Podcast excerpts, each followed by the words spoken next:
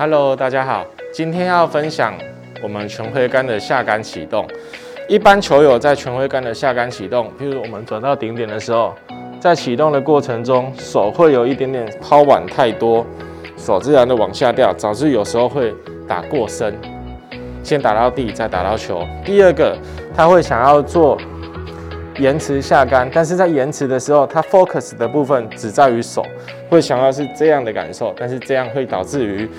一样是有一点 early extension 的感觉，球会容易比较 push。那比较好的下杆的启动过程顺序，我们上杆到顶点的时候，在下杆的时候，尽量用下半身股四头肌去带动踩下来的感受，让双手是自然的垂下，自然的。降下来，自然的降下来去做一个击球，而不是说手先掉下来再去击到球，也不能做于太多于腰部转太多，这样会导致于有一点点 early extension 太过于内侧。那有一个简单的训练方法，就是说我们可以靠着一个墙壁，在上杆的时候，我们做一个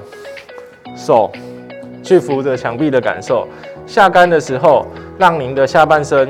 股四头肌去做一个带动的感受，然后手这个部分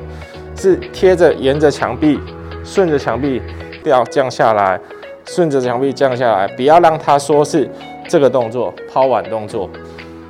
在练习的时候，可以沿着墙壁顺着掉下来挤到球，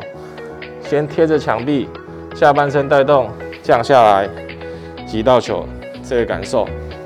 这个简单的小方法分享给各位球友。